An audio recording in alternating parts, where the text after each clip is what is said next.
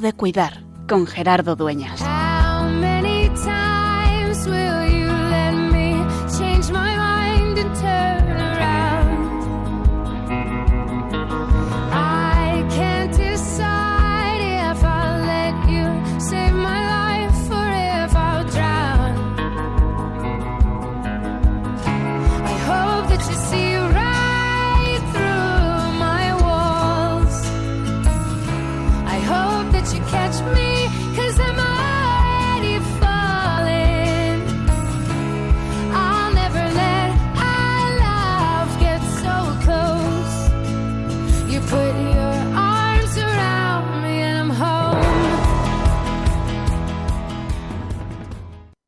Resulta que la enfermedad se complica y se aproxima el final de la vida. Se hace irremediable, duele, ya no hay solución. En nuestra sociedad muchas veces queremos rendirnos, bajar los brazos. Otros quieren seguir luchando incluso cuando no hay nada que hacer. Y nosotros estamos llamados a aceptar, a aceptar que la vida es finita, que la vida es caduca, que la vida se acaba, pero que el único Señor de la vida y de la historia es Dios. No se trata de quitar la muerte, no se trata de acelerarla, no se trata de esconderla. Se trata, como decimos en este programa, de cuidar. Y hoy hablamos de unos cuidados muy especiales, cuidados paliativos. Hay medicina para curar, pero cuando no se puede curar, lo que hay que hacer es cuidar. Y se habla de medicina paliativa, de cuidados paliativos, de acompañar en el proceso de morir. La muerte es dura, siempre es dura, y en este mes de noviembre lo estamos recordando en cada programa. Pero es una oportunidad de vivir con conciencia el final de nuestra vida. Por eso, invitados a cuidar y a dejarnos cuidar. Oportunidad de, si podemos decir así, disfrutar de toda la vida y vivir la compasión incluso en la muerte. Oportunidad de despedir, de decir te quiero, de sembrar esperanza y de prepararse en creyente para el encuentro definitivo con el Padre. Sabemos que el final, como cristianos, no es un adiós, sino un hasta luego. Por eso, ni siquiera la muerte nos puede separar del amor de Cristo.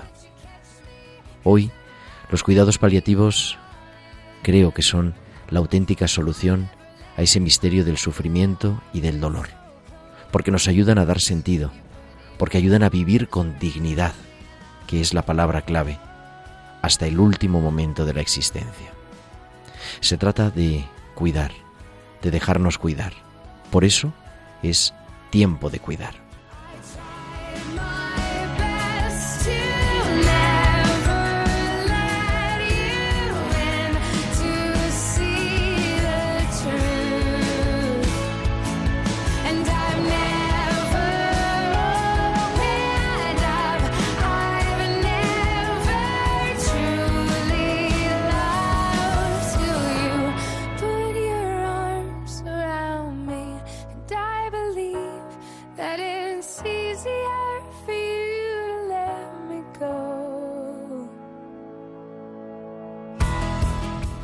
Muy buenas noches, señoras y señores oyentes de Radio María. Comenzamos una nueva aventura, el programa ya número 7 de Tiempo de Cuidar en este 13 de noviembre. Como siempre, este programa, el programa de Pastoral de la Salud, en el que queremos cuidar.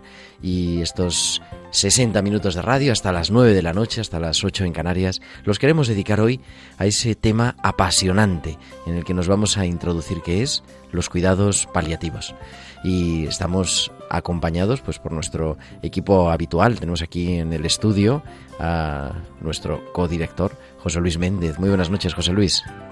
Perdón.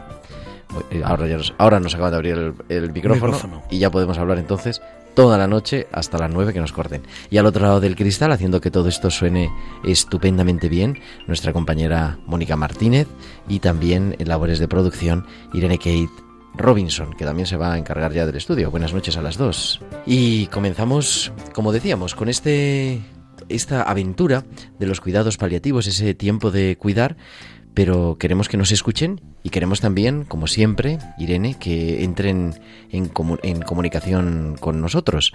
Y lo pueden hacer de muchas maneras, Irene. En nuestro correo electrónico, tiempo de cuidar arroba radiomaria.es.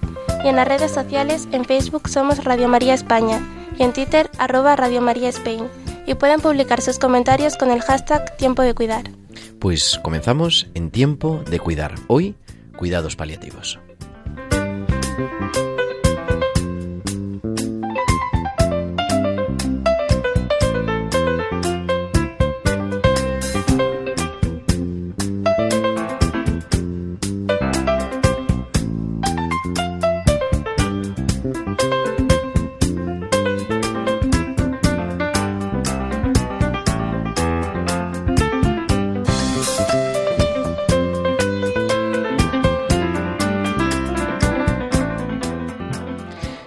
continuamos en esta noche en tiempo de cuidar nuestra tertulia de expertos y hoy nos acompaña alguien que no podía ser mejor. Comentábamos José Luis y yo cuando estábamos preparando el programa, ¿no?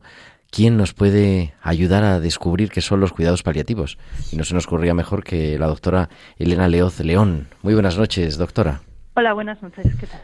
Y muchas gracias por aceptar la llamada de Radio María de Tiempo de Cuidar que además, bueno, eh, la doctora Laoz es la responsable, la coordinadora de cuidados paliativos del Hospital de Fuenlabrada y, y estás en el Hospital de Fuenlabrada en este momento trabajando. Efectivamente. te damos gracias por, por atendernos en este momento. Eh, así una pregunta fácil, sencilla. ¿Qué son los cuidados paliativos? Pues los cuidados paliativos son los cuidados que les ofrecemos a las personas que tienen enfermedades terminales que son enfermedades que no se pueden curar, pues cuando están en situaciones avanzadas, en, que están progresando, ¿no? que están creciendo, avanzando poco a poco, para intentar mejorar en lo posible la calidad de vida de, de estos pacientes y de sus familias también. Y eso implica una manera de hacer medicina distinta, ¿no? Efectivamente, porque bueno, eh, tradicionalmente, bueno, en las facultades y todo nos enseña que el médico es el que tiene que curar las enfermedades, ¿no? Y aquí, pues, mm, curar, ya podemos curar pocas cosas, pero sí que podemos intentar aliviar, acompañar, bueno, pues es otra, otra manera distinta de, de afrontar la, la enfermedad, ¿no? Y el sufrimiento dentro de la enfermedad. Y es importante también que no solo porque los cuidados paliativos se entienden muchas veces como los cuidados al final de la vida y los cuidados paliativos no son solo al final de la vida, no son para estos este tipo de enfermos que contaba, pero pueden durar meses, incluso hay algunos pacientes pues que les acompañamos eh, años durante el proceso, ¿no? Al final es para enfermedades que no se van a curar, pero para mejorarles la calidad de vida en cualquier momento de la enfermedad.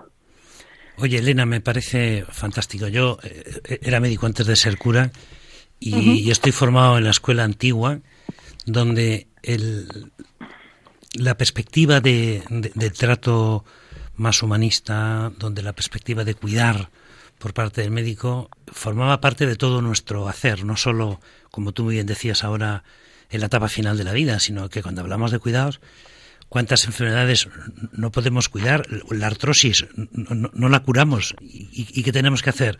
Acompañar al enfermo que tiene esa enfermedad, tratar de paliarle los síntomas. Es decir, a mí me parece que tenemos que recuperar un poco como esa mentalidad del cuidado y me atrevería a decir que no solo en la medicina, pero de manera particular en la medicina, y, no reservar ese término únicamente a las situaciones al final de la vida, ¿no?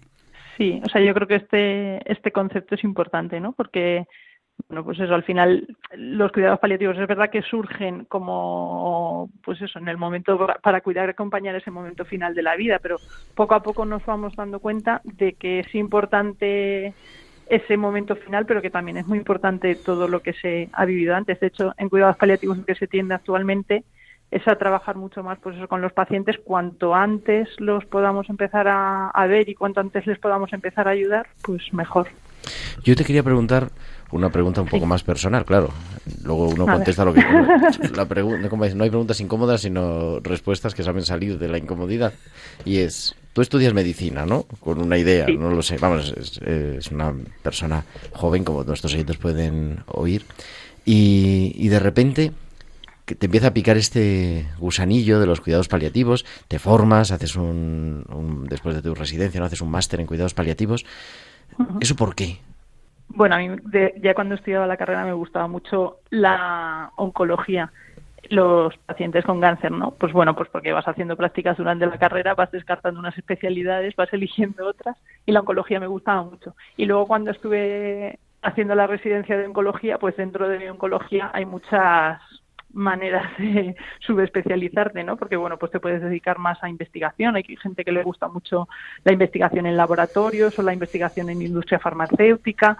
Hay gente que le gusta más pues la consulta, Mm, estar con los pacientes. No, a mí me gustaba mucho los pacientes oncológicos y en particular los pacientes oncológicos cuando, ingresaban en el hospital y muchas veces estos pacientes pues eran eso en situaciones mm, paliativas, en situaciones terminales y, y, me sentía yo ahí cómoda, ¿no? Porque bueno, pues es un campo donde puedes ayudar mucho la gente. Es verdad que la gente normalmente cuando le dices me gustan los cuidados, o sea, me gustan los cuidados paliativos o me dedico a esto y dicen, joder, se quedan con, con cara como de qué raro eres, ¿no? Pero bueno, es un campo donde puedes ayudar mucho a la gente y donde se aprende mucho también vitalmente, ¿no? Porque al final la, la gente cuando está viviendo estos momentos tan importantes de su vida, pues te enseña mucho a vivir también, ¿no? A pasar de de lo superficial de que vivimos todos los días, ¿no? A profundizar un poco más en, en cosas de la vida. Entonces, bueno, pues mm, fue ahí como un cambio,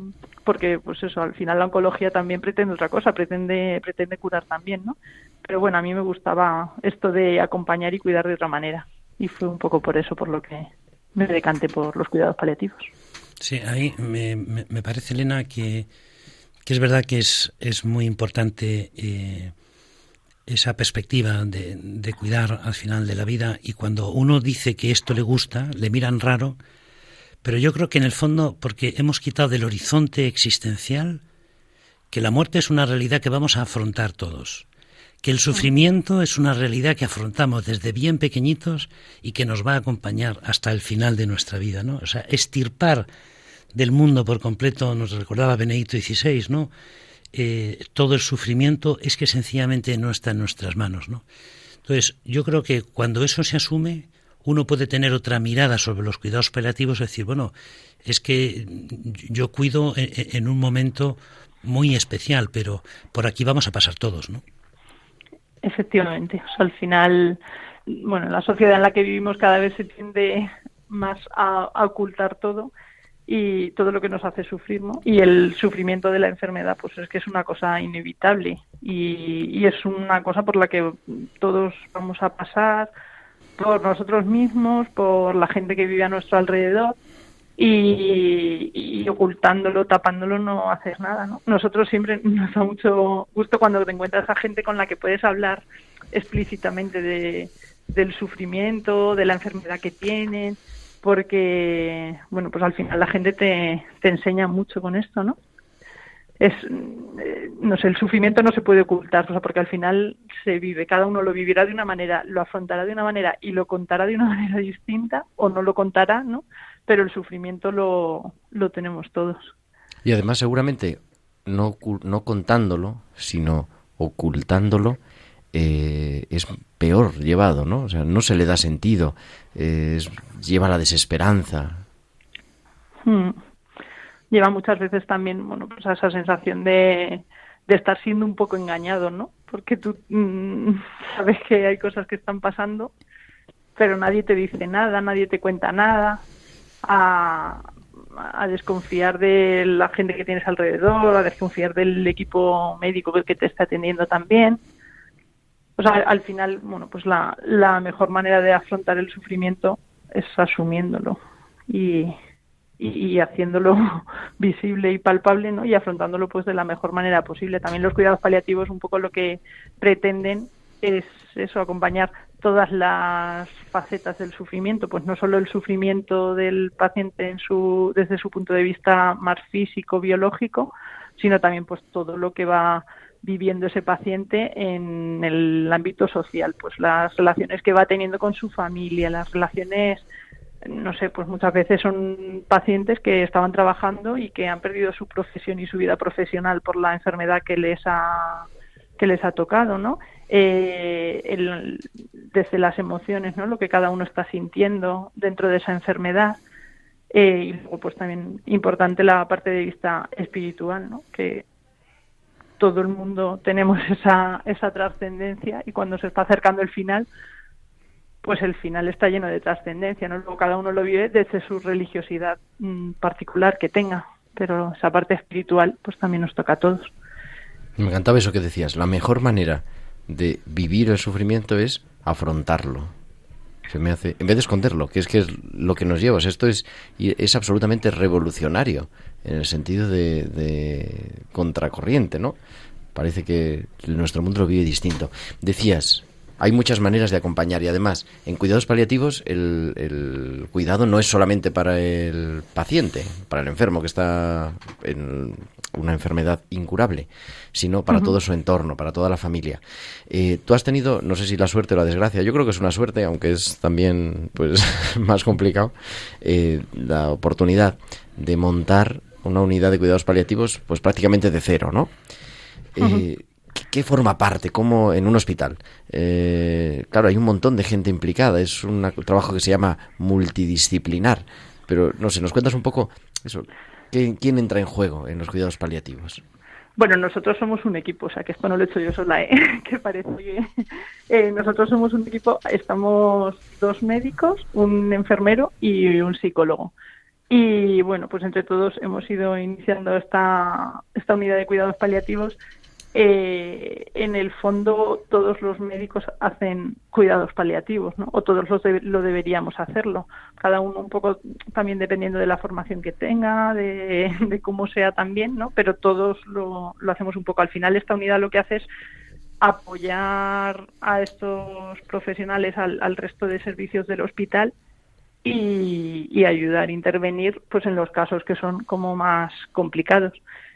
Eh, lo importante es eso, que somos un equipo, también trabajamos muy cerca de las trabajadoras sociales de aquí del hospital eh, y bueno, pues mm, al final con todos los servicios, sobre todo por ejemplo con el servicio de oncología, medicina interna, que son los servicios que más pacientes nos derivan, pues muy cercanamente, ¿no? Y al final intentando dar una visión como global al paciente, de cada uno aportando, pues bueno, de lo que, de la parte que más sabe del, del paciente y de la enfermedad. Sí, a mí me, ha gustado mucho lo que dices del equipo porque apuntabas también antes que la dimensión espiritual de la persona eh, ha de ser como muy tenida en cuenta, ¿no? Porque estamos hablando de situaciones en las que desde el punto de vista médico mm, son sin retorno y la persona necesita desahogarse no solo psicológicamente, sino también estar abierta a una cierta forma de esperanza, que con el paso del tiempo eh, a lo mejor esa esperanza se va concretando. ¿no? Yo recuerdo de algún compañero nuestro médico que le ha acompañado al final de su vida y, y te das cuenta cómo al final la necesidad de sentido y la necesidad de esperanza es más importante que saber cuál es el proceso y los mecanismos con los que van a evitar que pases por dolores mayores, por angustias o sufrimientos, ¿no? Entonces a mí me parece que es muy importante que en el equipo alguien, un experto en humanidad, se pueda hacer cargo también de esa dimensión espiritual, ¿no? Sí, o sea, es, muy importante, o sea, evidentemente, según va pasando el, el tiempo, ¿no? Y, y, va evolucionando la enfermedad, al final las prioridades de la gente van cambiando y, y la cabeza de la gente va cambiando, ¿no? Entonces, es muy importante acompañar también estos procesos que, que va haciendo, vamos, la cabeza, el corazón, o sea, que todo y es muy importante acompañar también esos procesos, ¿no? Porque muchas veces a lo mejor solo nos fijamos en el dolor o en el ahogo y es que todo eso viene condicionado por todo lo demás que está viviendo esa persona. Entonces, bueno, pues cuantos más ayudamos en, el, en este proceso, mejor, ¿no? Cada uno aportando un poco lo que, lo que mejor va a hacer. Pero bueno, al final, a mí me gusta mucho esto de trabajar en equipo y me gusta mucho que haya cada, cada uno nos ocupemos de nuestra parte, ¿no? Pero al final también el médico, o sea, también nosotros nos ocupamos de todos estos aspectos, de los aspectos psicológicos, de los aspectos espirituales, el enfermero igual, o sea que cada uno hacemos lo nuestro, pero todos hacemos lo de todo también. Y esto es muy bonito en cuidados paliativos porque pues eso aprendes mucho del que tienes al lado y aprendes a hacerlo tú también, ¿no? Y acompañar estas cosas. Y estar como médica, ¿no? pero como también como creyente, ¿qué te ha aportado a ti en estos años? Ya son años de... O sea, ya has acompañado gente, se te han muerto pacientes. Eh, no sé, ¿qué te ha aportado a ti humanamente, espiritualmente también? En, ¿cómo, ¿Cómo influye en tu vida personal? Pues yo aprendo mucho, o sea, lo que en lo que lo puedo resumir todo es que aprendo mucho, ¿no? Me voy mm, todos los días del hospital pensando que he aprendido algo nuevo. Me enseñan los pacientes, me enseñan las familias y me enseñan cosas de medicina, pero me enseñan mucho a vivir, ¿no? que al final es, es lo importante, ¿no? Y es en lo que en lo que nos va la vida a todos, es que no, no nos va en otra cosa. Y, y bueno, pues te hace, a mí me hace mucho reflexionar. Yo, es verdad que tengo bastante facilidad para salir. Eres reflexiva de por sí. Vivir, que eres reflexiva de por sí. Sí, pero bueno, que también tengo mucha facilidad para salir de aquí y olvidarme un poco de lo que ha pasado aquí en el hospital. Pero, pero es verdad que te ayuda un poco a reflexionar sobre lo que ha pasado aquí, sobre lo que hace la gente, cómo vive la gente, cómo afronta las cosas y, me enseña mucho, ¿no? Sobre todo eso. Y una última pregunta.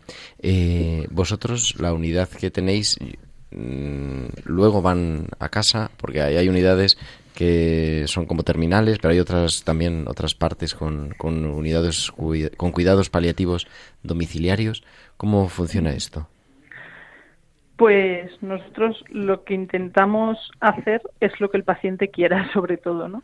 Eh, intentamos mm, buscar, explorar un poquito qué es lo que el paciente quiere y las posibilidades que tiene la familia de atenderle también. Y con eso, pues le ayudamos a estar, ya que pase el final de su vida, donde realmente quiera estar y vaya a estar mejor. Entonces, bueno, pues hay pacientes que acaban su vida aquí en el hospital, otros pacientes que los derivamos a casa y trabajamos muy coordinados con el equipo de soporte de atención a domicilio. Entonces son ellos los que luego le hacen el, seguimiento en la casa y hay otros pacientes pues que los derivamos a, unidades de cuidados paliativos que, que hay aquí en la Comunidad de Madrid también. Pues Elena, la verdad que Muchísimas gracias, te lo agradecemos de verdad por atendernos, por atendernos además desde el hospital en directo, en, trabajo, trabajando en directo, ¿no?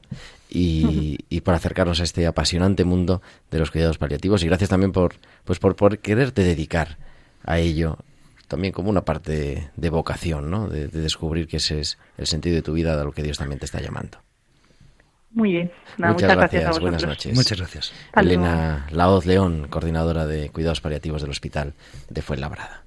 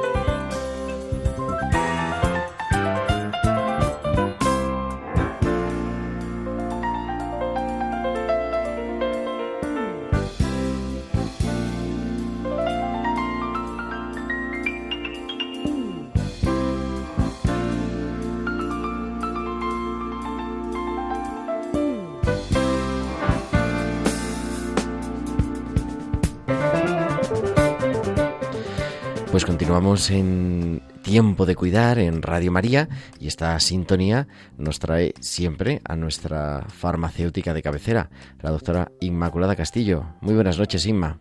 Hola, muy buenas noches, Gerardo. Vamos a hacer, yo voy a proponer con nuestro hashtag Tiempo de Cuidar comprar un móvil para, para Inma, porque no hay manera de conectar con ella nunca no sabemos qué pasa. Ahora nuestra técnica Mónica Martínez ha conseguido de una manera nueva y ahora creo que ya de aquí hasta, hasta diciembre vamos a poder hablar normal. vamos a ver si se puede. Porque, no, nuestros oyentes, de, hecho hemos tenido que trasladar la sección al final de nuestra tertulia. Acabamos de, de, como has escuchado, de hablar con la doctora Laoz, pero nos gustan siempre esas píldoras que nos ayudan pues a disfrutar mejor la enfermedad, ¿no? Y hoy hablando de, cuidados paliativos, Ima.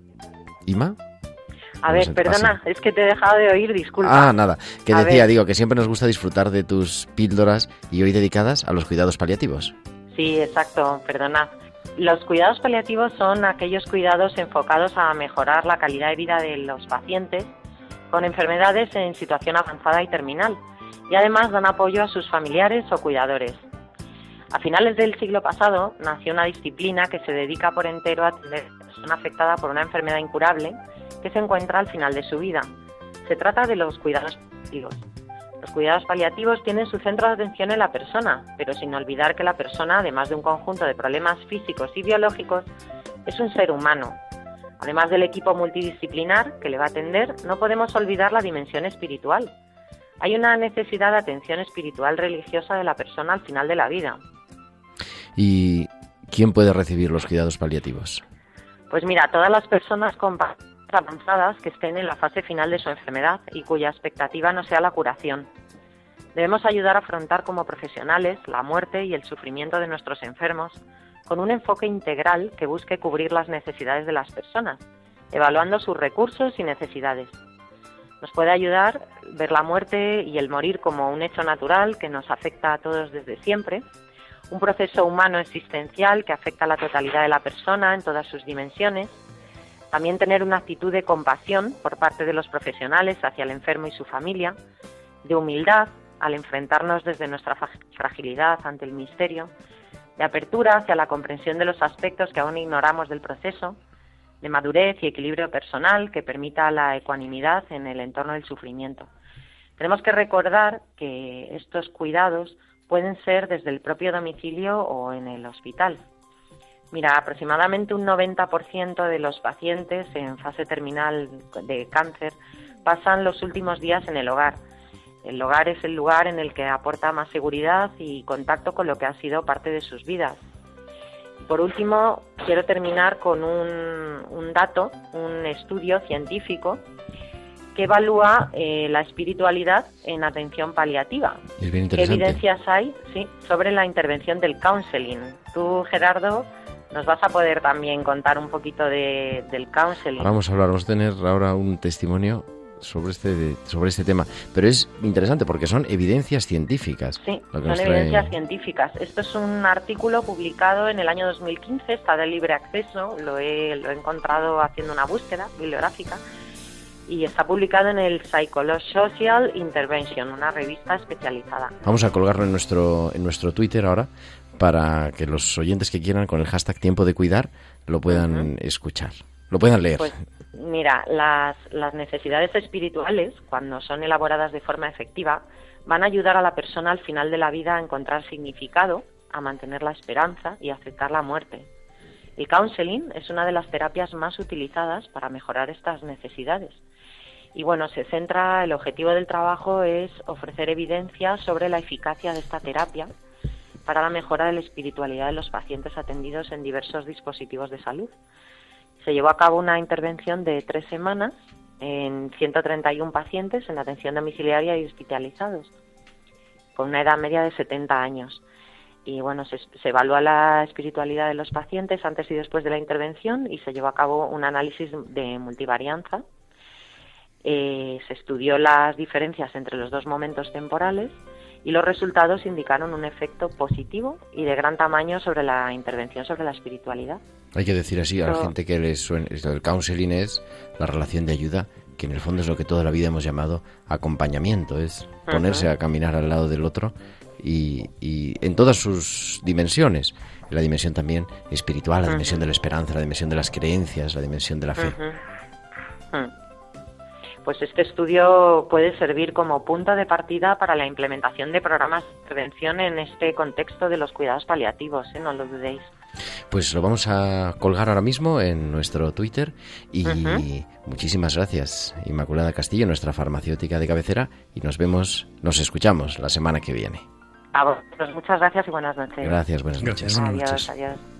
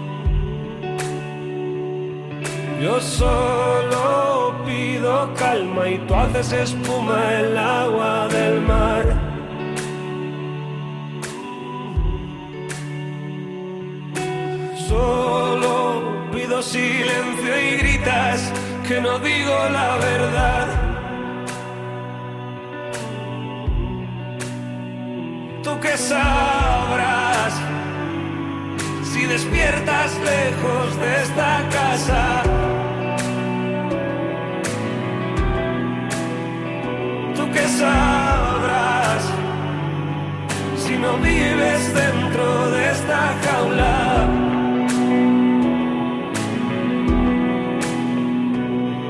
Yo solo quiero pausa, tu rebobinar. Bueno, es verdad que entre las cosas que hemos escuchado en torno a los cuidados paliativos, eh, yo creo que tenemos como en nuestra cultura y en nuestra sociedad una asignatura pendiente, ¿no? Eh, que es esta de, de mirar de otra manera, de cuidar, ¿no? Porque estamos todos como sumergidos en una cultura que lo que busca es la eficiencia, los resultados inmediatos y además que de verdad sean resolutivos, ¿no? Y es rara vez en la vida de las personas, al principio, en medio y al final de la vida, las cosas son tan resolutivas y tan rápidas, ¿no? Y entonces eso no nos ayuda a generar una mentalidad de los cuidados y la serenidad suficiente para afrontar estos cuidados, ¿no? Y poder estar con paciencia con los enfermos, sin tener más pretensión que la de acompañar, ¿no? Que la de estar dispuestos a padecer con esa persona momentos de, soledad, momentos de angustia, de sufrimiento, de desconcierto, ¿no? Sin pretender resolver nada, porque yo creo que esto es como una gran tentación nuestra, esto, ¿cómo lo resuelvo? Y como no veo manera de resolverlo, pues en el fondo me angustia y me echa para atrás esta perspectiva de los cuidados, que no tiene otra pretensión que la de acompañar, ¿no? Claro, yo creo en una sociedad, como dices, ¿no? Que todo lo evaluamos por la eficiencia, por lo, para qué sirve. Dices, bueno, ¿para qué sirve? Si al final se va a morir, claro, pero no, al final, al final se va a morir, pero también se va a morir uno cuando está sano, ¿no? Pero los cuidados paliativos yo creo que en ese sentido sí son rompedores. Y, y además la experiencia, y hemos tenido tú y yo oportunidad de acompañar gente que, que ha vivido y ha muerto, ¿no? Con cuidados paliativos y seres queridos y, familias y dices, todo el mundo te dice, merece la pena, merece la pena poder morir así, ¿no? Es una suerte, en realidad.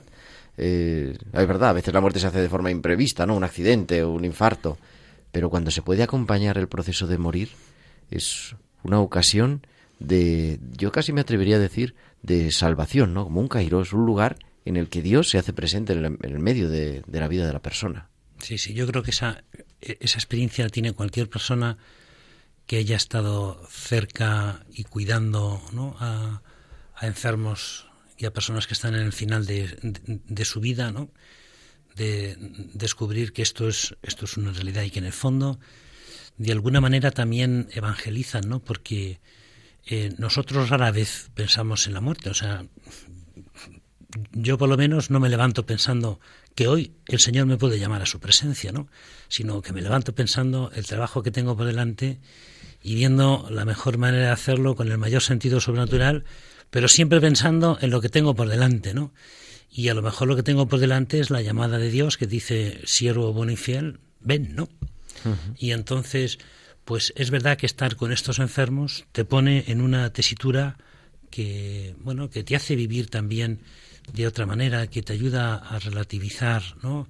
ritmos y cosas que nos parece que son esenciales para nuestra felicidad y te das cuenta que para nuestra felicidad hacen falta muy poquitas cosas, ¿no? Yo escuchaba estos días que hemos estado tú y yo en, la hospitalidad de Lourdes, ¿no? Aquel enfermo, y es que todavía resuena en mi cabeza y en mi corazón lo que decía ese muchacho de la silla de ruedas, ¿no? Yo tengo que darle gracias a Dios porque ahora he aprendido a ser feliz, porque ahora he aprendido a amar, ¿no? Claro, que lo diga un muchacho de escasamente 30 años, con toda una vida por delante, un tipo deportista, con, con una familia fantástica y con un horizonte estupendo, y sin embargo un accidente y daño cerebral, silla de ruedas, dependiente, con dificultades para hablar, y que él diga que ahora ha aprendido a ser feliz porque ha aprendido a amar, dices, bueno, evidentemente hay dimensiones en la vida que a mí se me, se, me escapan. O sea, que a una mirada superficial le es absolutamente imposible captar. ¿no? Y nos ayuda además eso, a, vivir con profundidad nuestra vida. Un poco lo que decía la doctora Elena Laoz, ¿no? Es que te cambia tu trabajo, pero te cambia tu manera de, de vivir así. Sí, sí, es verdad. Hoy se nos habla mucho de la humanización y todo el mundo se le llena la, la, boca, ¿no? Con planes de humanización a nivel público y tal. Pero es verdad que los cuidados paliativos humanizan en el mejor sentido de la palabra. Hacen más humano el proceso de la enfermedad y el proceso de la muerte también. Ah, a mí me, me, llama mucho la atención cuando se plantea acortar los plazos y acabar de manera artificial con la vida de las personas yo creo que en el fondo es porque el proceso del morir, el final de la vida, se nos hace incómodos a los que estamos al otro lado del enfermo, ¿no? Y, por eso lo que querríamos en el fondo es decir, mira, yo no aguanto ver, verte en esta situación, yo creo que a ti no te vale la pena que sigas viviendo así y yo te lo voy a resolver. Yo creo que si a esas personas las cuidamos, las llenamos de cariño, de ternura, las ayudamos a encontrar sentido y les preguntamos qué quieren, nos encontraríamos muchas veces con la sorpresa de que no quieren que se les arrebate la vida, sino que quieren poder entregarla ¿no? a su ritmo y a su tiempo. ¿no? En ese sentido a mí me parece que es muy, muy denunciable pensar que, según dice la Asociación Española de Cuidados Paliativos, que más de 50.000 españoles cada año mueren sin estos cuidados, mueren con dolores y sufrimientos evitables. Yo me pregunto dónde está la sensibilidad y la preocupación de quien tiene que legislar y dotar de los recursos para que en España, en todos los lugares, se puedan tener este nivel de cuidados que además humaniza no solo el final de la vida, es que humaniza la sociedad, porque al final acaba repercutiendo en un modo de mirar al que nos parece que ya no sirve, ¿no? Nos decían además, no sé cómo están los datos ahora mismo, porque yo creo que nos lo comentaron en el congreso que hubo de, de los de Prosac en febrero, ¿no? Que hay ocho comunidades autónomas que todavía no tienen cuidados paliativos, ni siquiera ley de cuidados paliativos, ¿no? Entonces es es un escándalo cuando además y, no se trata de meternos en temas de, de actualidad, ¿no? De actualidad política, pero cuando además hay otras prioridades, parece ser, ¿no? Y se habla de muerte digna al, acabar con la vida, en vez de a dignificar el proceso del morir. Y, eso, esa es la solución, los cuidados paliativos, al final, ¿no? la gente no se quiere morir, lo que no quiere es vivir así. Pero si le cambiamos el así, entonces la cosa... Yo creo que la cuestión es preguntarse, en el fondo, ¿es que hay alguna vida que no sea digna? ¿No? Porque a mí lo que me, me, me, aterroriza y me da pánico es pensar que alguien distinto de mí pueda decidir sobre la dignidad de mi persona y la dignidad de mi vida, ¿no? O sea, dejar, me da igual que sea un juez del más alto tribunal internacional sobre la dignidad de mi persona y de mi vida, solo yo puedo decidir y nadie más. Y ayúdenme a tomar la decisión con libertad, que eso significa tener a mi alcance las posibilidades reales para paliar sufrimientos, para paliar dolores, ¿no? Porque, claro, si usted me dice que, va que no me va a suministrar analgésicos, que no me va a suministrar ansiolíticos y que me va a dejar que me muera solo en mi casa, hombre, pues es que me está usted... Y luego me dice, no, no, usted elija libremente. Perdone un momento, pero esto es como ir al dentista, ¿no? Y que le preguntes con dolor o sin dolor, ¿no? Si es con dolor, pues es más barato porque no te pongo anestesia y esto que te ahorras, ¿no? Entonces es que es poco serio, ¿eh?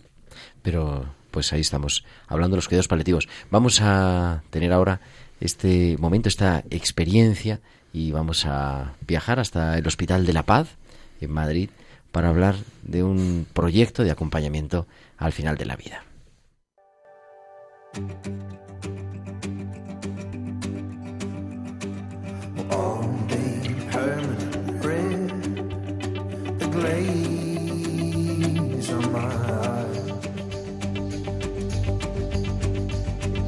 When I heard your voice, the distance caught me by surprise again.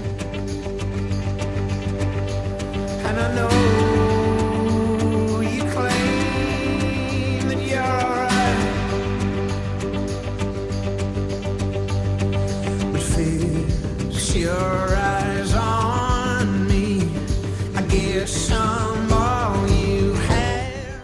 Y continuamos en Tiempo de Cuidar en Radio María, en este programa que estamos dedicando esta noche de este 13 de noviembre a los cuidados paliativos.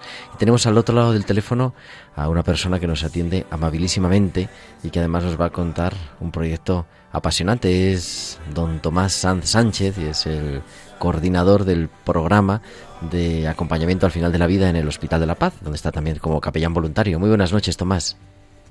Muy buenas noches, Gerardo. Y muchas pues gracias por, por aceptar nuestra llamada.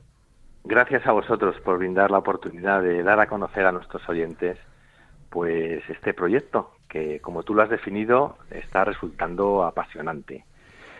¿En qué consiste? Eh, ¿Qué, Pues mira, nace hace aproximadamente año y medio eh, porque bueno en determinadas instancias de nuestra diócesis se dan cuenta que, bueno, que hay una manera de acompañar en los hospitales que, bueno, pues que, puede ser realizada de otra manera realmente, ¿no? Eh, siempre sumando, nunca restando a lo que se viene haciendo actualmente, ¿no?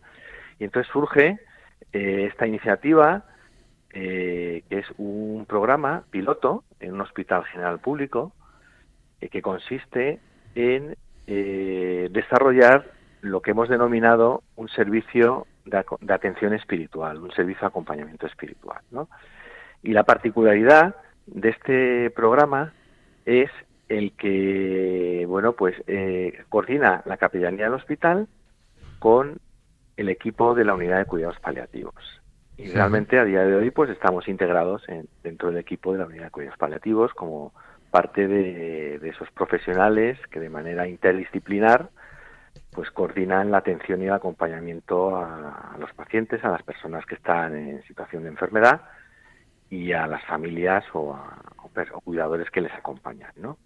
Yo me parece que ah, bueno, perdona, perdona, pero nos decía hace un momento la, doctora Elena Laoz, que es coordinadora de un servicio de, cuidados paliativos en el Hospital de Fuenlabrada, también en Madrid, eh, la importancia del trabajo multidisciplinar. Yo creo que lo específico y además lo que más destaca de este proyecto que tú coordinas es que dentro de ese equipo multidisciplinar está también el aspecto espiritual. Sí, eso es algo que, el resto de miembros del equipo pues tienen muy claro, ¿no? Eh, lo fundamental en un trabajo en equipo es que se pueda abarcar y cubrir todas las necesidades de la persona enferma y de los familiares, ¿no? Y una de las dimensiones de la persona, pues es la dimensión espiritual. Y, además es una dimensión realmente importante. Muy importante porque eh, todos, en general, todas las personas, en algún momento de su vida, pues eh, se hacen el, planteamiento sobre si su vida tiene sentido. Pues eso trasladarlo al momento final de la vida, en esa etapa en el que la enfermedad pues le posiciona a uno en una situación en la que, bueno, pues eh, muchas veces está realizando un balance de lo que ha vivido y de lo que queda por vivir, ¿no? Y eso nos lleva de lleno, pues, a la dimensión espiritual de la persona. Y por eso es fundamental que en, el equipo interdisciplinar de nueva unidad de cuidados paliativos exista la figura del asistente espiritual que, bueno, pues que es lo que estamos haciendo ahora mismo en, el Hospital de la Paz, con total coordinación con el resto del equipo de la unidad. ¿eh? En ese equipo interdisciplinar, eh, pues nuestros, oyentes tienen que saber que está formado por, por médicos, está formado por enfermeras, eh, por auxiliares, celadores, psicólogos, trabajador social, y ahí está la figura del asistente espiritual. A mí me parece muy importante lo que decías, Tomás, que junto al psicólogo estás tú también, ¿no? O sea, que hay una parte que a veces pensamos, ¿no? O, que reducimos todo el ámbito de la, de la psicología, que es verdad que es un campo importantísimo, el papel del psicólogo en este ambiente es fundamental, pero la, dimensión espiritual no se agota en la psicología, ¿no? No, en absoluto. Muchas veces es el trampolín hacia la dimensión espiritual, ¿no? De hecho, son caminos que se cruzan eh, eh, muchísimas veces. Eh, las personas que están en situación de enfermedad o sus familiares, porque la enfermedad no afecta solo a la persona que la padece, sino a todo su entorno realmente, ¿no? pues muchísimas veces esas emociones que afloran, pues tienen que ser acogidas y realmente todo el equipo, absolutamente todo, ¿eh? empezando por los auxiliares y terminando por los médicos, eh, tienen que tener unas eh, actitudes y aptitudes, unas capacitaciones mínimas para acoger en ese momento esas necesidades que bueno pues que están percibiendo, ¿no? Y, y muchísimas veces la dimensión emocional, la dimensión psicológica de la persona se cruza con la dimensión espiritual. Por eso es tan importante esa labor de equipo realmente, ¿no? Para que haya una coordinación y cuando el asistente espiritual detecta unas necesidades emocionales, pues lo pueda derivar al psicólogo y cuando el psicólogo detecta unas necesidades espirituales, pues pueda derivar al especialista, que es el asistente espiritual. En ese trabajo complementario. ¿Cómo es el día a día de, vuestro acompañamiento en la unidad? Bueno, el día a día comienza cuando yo llego al hospital, eh, bueno, me he visto con la bata, la acreditación y subo a la unidad de cuidados paliativos, ¿no? En ese momento, eh, pues paso por el control de enfermería, saludo a, los enfermeros, enfermeras que, les haya tocado el turno y a los auxiliares y converso con, los doctores, con los médicos, ¿no? Es una una pequeña eh, puesta al día de, la situación de bueno de los pacientes y familiares no eh, a partir de ahí pues eh, empiezo a hacer visitas bueno pues a las personas en, las habitaciones y, a partir de ahí pues bueno pues se abre realmente un mundo emocionante realmente no porque te das cuenta cómo eh, normalmente las personas pues eh, te, dan permiso para entrar en su intimidad, en sus vidas y es súper enriquecedor, tanto para la persona que acompaña como la persona que es acompañada realmente, ¿no? Y se, se genera un vínculo pues muy fuerte en muy poco tiempo realmente, ¿no? Porque lo que se está viviendo es muy intenso. Pues Tomás San Sánchez, muchísimas gracias por acercarnos a este apasionante proyecto, desde luego, de acompañamiento integral al final de la vida en el Hospital Universitario de la Paz de Madrid, pero sobre todo gracias por tu trabajo, por el trabajo también de los voluntarios que coordinas y, por estar al lado de quien sufre y de quien muere. Y gracias, gracias a vosotros eh, por hacerlo conocer a nuestros oyentes y también gracias a mis compañeros capellanes del Hospital de la Paz y muchísimas gracias, por supuesto, a todo el equipo de la Unidad de Cuidados Palativos que desde el primer momento eh, me han acogido y me han apoyado y, bueno, me, han considerado pues como un miembro de, realmente de su equipo. ¿no? Pues muchas gracias, Tomás. Gracias a todos. Buenas gracias, Tomás. Buenas noches. Adiós, buenas noches.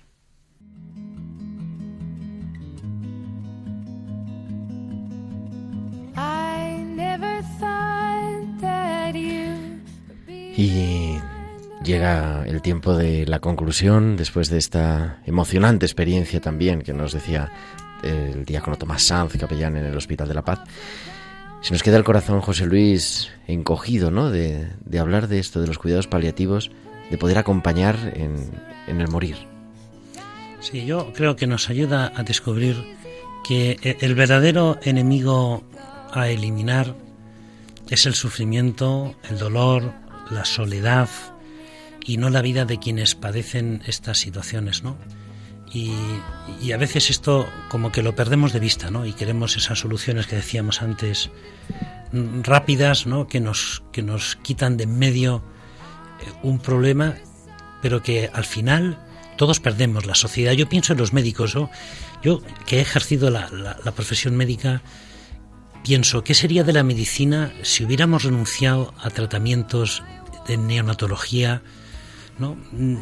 Eh, cuidar, eh, cuidar el embarazo de, fetos de, menos de, cinco meses, ¿no? de luchar por ellos, pues hoy la neonatología, la obstetricia no, habrían llegado donde han llegado. ¿no? O sea que hasta la medicina pierde cuando uno abandona este, este plano del, cuidar. ¿no? Porque en el fondo pierde humanidad y una medicina sin humanidad pues qué sentido tiene. No somos un coche para arreglarle y cambiar la pieza, sino personas que sufren, que sienten, que en el fondo que viven y que mueren, aunque nos cueste decirlo. Y que para pasar la ITV, que ya la vamos pasando con dificultad, tenemos que aprender a cuidarnos, ¿no? Pues que sepamos cuidarnos y que además esa es una auténtica pastoral, porque en el fondo es hacer lo que Dios hace con nosotros, acompañarnos con su providencia amorosa. La sintonía ya nos la ha puesto Mónica hace un buen rato, eso quiere decir que estamos llegando al final de nuestro programa. Mónica Martínez, Irene Kate Robinson, muchísimas gracias por estar ahí al otro lado del cristal. Y José Luis, nos escuchamos la semana que viene para hablar de un tema apasionante, ¿verdad? Pues sí, bien, interesante y bien complejo. Las enfermedades raras. El próximo martes, como siempre, a las 8 de la tarde, a las 7 en Canarias, tiempo de cuidar en Radio María. Hasta entonces, señoras y señores, buenas noches, un saludo de su amigo el diácono Gerardo Dueñas.